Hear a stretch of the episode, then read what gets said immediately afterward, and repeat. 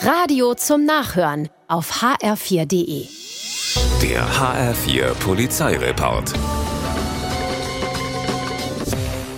Nachts gegen halb vier kracht in Schlangenbad ein Autofahrer in einem Wendehammer gegen einen Poller. Naja, es ist ja dunkel und so groß ist der Schaden ja nicht. Ich hau einfach ab, denkt sich der Unfallverursacher. Dunkel ist es, aber laut war es auch und so alarmiert ein Anwohner die Polizei. Der hat zwar nichts gesehen, muss er aber auch nicht, denn die Polizei findet an der Unfallstelle das Kennzeichen eines Autos. Der Unfallverursacher hat es unbemerkt beim Aufprall verloren.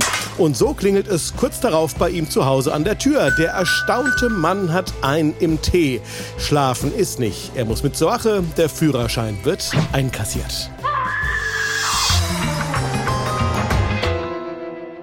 In Gernsheim betritt ein Räuber eine Apotheke in der Karlstraße. Er bedroht die Mitarbeiterin und will das Geld aus der Kasse. Im exakt selben Moment kommt eine weitere Apothekerin aus den hinteren Räumen nach vorne und ein Kunde durch die Tür. Der Räuber kriegt's mit der Angst zu tun und haut ab. Blöd gelaufen. Damit aber nicht genug. Die Polizei leitet sofort eine Fahndung ein und hat Glück. Erwischt den 30-Jährigen, der, wie sich herausstellt, noch dazu total bekifft ist. Schlechter kann ein Mittwoch gar nicht laufen. Im Frankfurter Bahnhofsviertel überfällt ein Räuber einen Tourist, will Geld. Der hat aber nichts dabei, also geht's zu einem Geldautomaten, an dem der Überfallene Bares ziehen muss.